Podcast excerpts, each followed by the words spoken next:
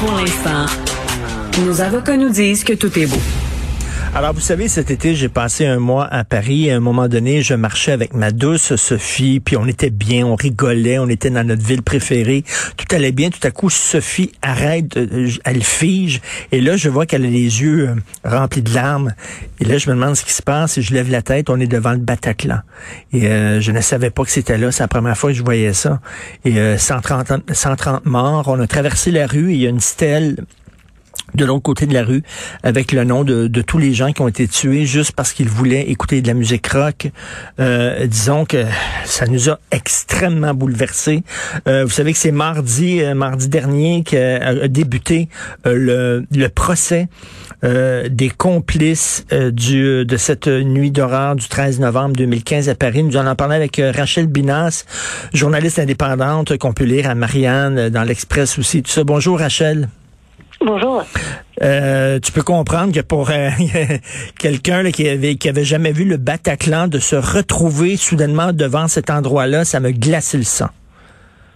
Bien sûr, c'est un lieu qui est, qui est rentré dans l'histoire, tristement, hein, mais qui est rentré, qui est rentré dans, dans l'histoire de France, dans, dans tout ce qu'il y a de plus atroce, puisque euh, fait partie des lieux qui ont été visés par les attentats du, du 13 novembre, euh, qui ont fait euh, plusieurs centaines de blessés, plus de 130 morts, euh, et, en effet, s'est ouvert hier le procès historique de, ces attentats-là, les attentats du, du 13 novembre. Donc qui ont regroupé bien sûr le Bataclan, mais également les fameuses terrasses et le Stade de France.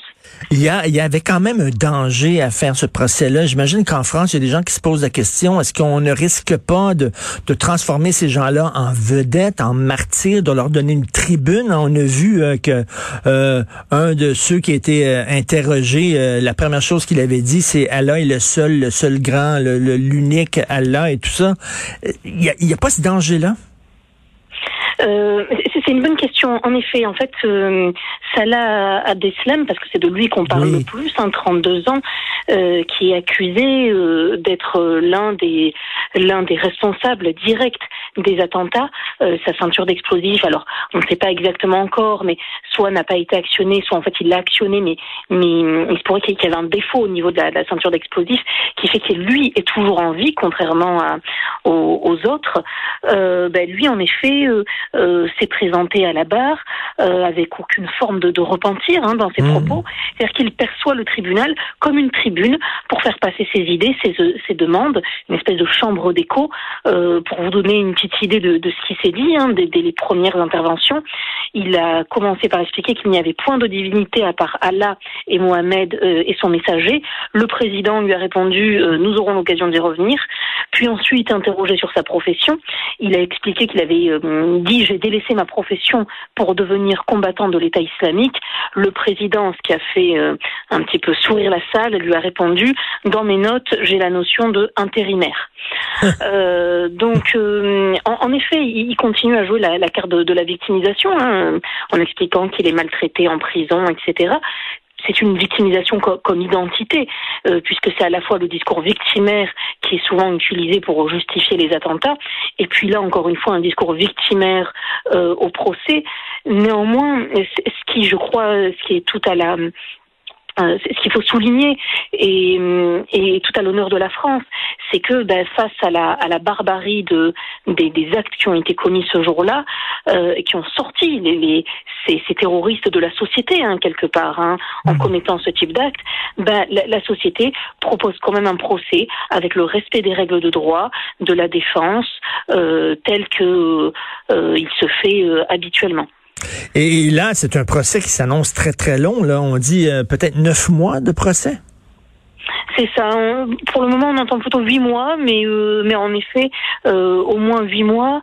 C'est un procès particulier euh, puisque 330 avocats devraient se, se, succéder, 1800 victimes devraient témoigner, euh, et puis c'est l'un des rares procès. C'était déjà le cas dans celui du du procès euh, de, de Charlie Hebdo, Hypercacher et Montrouge. C'est un procès qui est filmé, ce qui est une exception en France. Hein. Mmh. seuls les grands procès comme Klaus Barbie, etc., peuvent l'être. c'est vraiment l'exception, puisqu'on n'a pas le droit normalement de, de filmer à des à des fins historiques hein, pour pour les archives. Une salle d'audience a été créée pour l'occasion créée de toutes pièces. Hein. Ça fait plus d'un an que qu'on la prépare. Donc c'est c'est un, un procès historique pour des événements historiques. Et euh, les gens, les gens vont pouvoir euh, regarder ça. Donc, euh, éventuellement, quoi Est-ce que c'est diffusé en direct à la télé? Non, c'est filmé. moi, moi, j'ai, j'ai, chez moi le coffret du procès de Klaus Barbie en DVD, hein, justement qu'on pouvait acheter.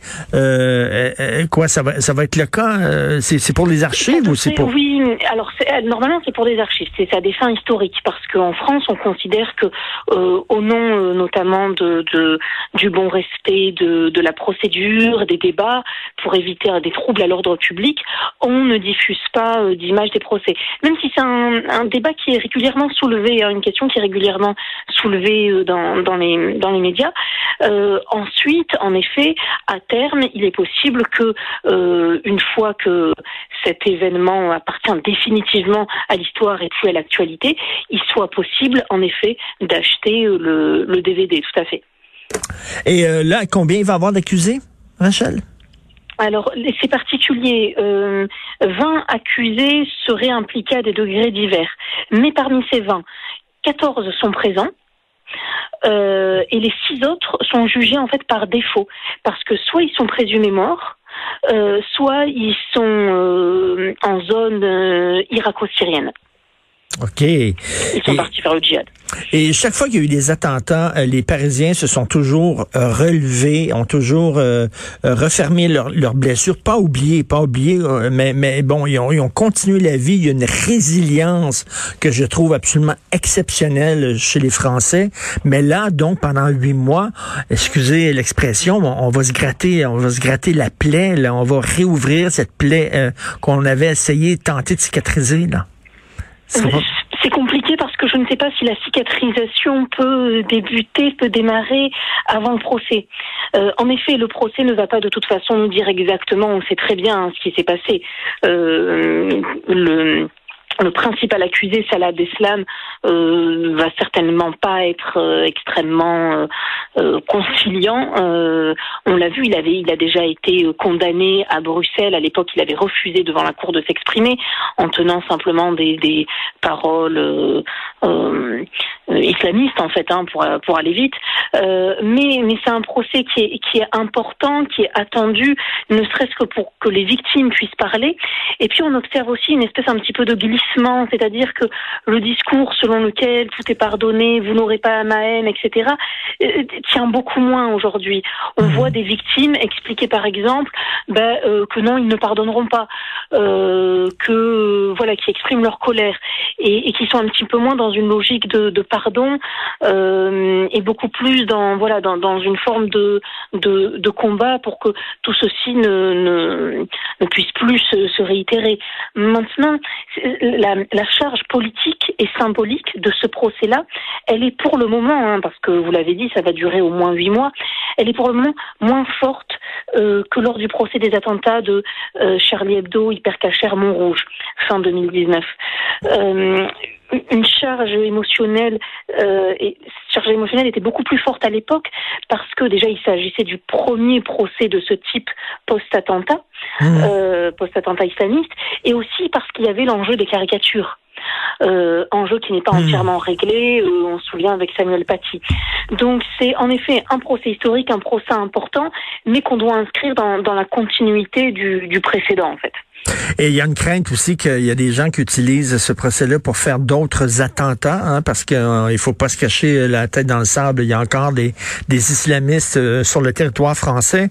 Euh, D'ailleurs, en terminant, euh, est-ce que Zemmour va se lancer ou pas en politique, Rachel? Écoutez, il aime laisser euh, la place à l'ambiguïté, au doute. Euh, certains bruits de couloir euh, expliquent qu'il devrait annoncer sa candidature le 11 novembre. lui est persuadé d'avoir un destin national et que à partir du moment où on est un bon vendeur de livres, voire même un excellent vendeur de livres, mmh. ça peut faire de nous un, un, excellent candidat, voire même un bon président. Maintenant, il y a une question mmh. quand même qui est extrêmement importante et qu'on a parfois tendance à oublier en France, c'est qu'en France, pour se présenter aux élections présidentielles, il faut avoir des parrainages, des parrainages d'élus, de maires. Il en faut au moins 500. C'est des parrainages qui sont publics. Euh, un élu ne peut donner qu'un seul parrainage. Donc, euh, avant euh, de avant de se pencher sur les, les scores possibles qui feraient au présidentiel, il faut déjà qu'il s'attelle à trouver 500 euh, élus qui veuillent bien publiquement le parrainer. En tout cas, je ne sais pas s'il va apporter les bonnes réponses, mais en tout cas, une chose est sûre, c'est qu'il va poser des bonnes questions parce qu'il faut qu'il y ait un débat en toute franchise, en toute liberté sur l'immigration, sur l'islamisme, sur la place de la religion, sur les territoires perdus de la République en France de façon libre. Je vous souhaite bon courage parce que quand même, pendant des mois, vous allez euh, tout, tout en France et surtout à Paris là, revivre des événements qui ont été extrêmement difficiles. Merci beaucoup, Rachel. Merci à vous. Merci. Rachel Binas, qu'on peut lire entre autres dans Marianne et dans l'Express. Euh, c'est Benoît qui prend la relève. Euh, n'oubliez pas, à midi, on va se parler, lui et moi. On se reparle demain à 8 heures. Merci d'écouter Cube Radio. Puis on écoute... On écoute un extrait de, de mon segment que tout lancé, le monstre que j'ai créé. Bonne journée. P.O. Zappa qui est venu ici sur Terre pour prendre le contrôle.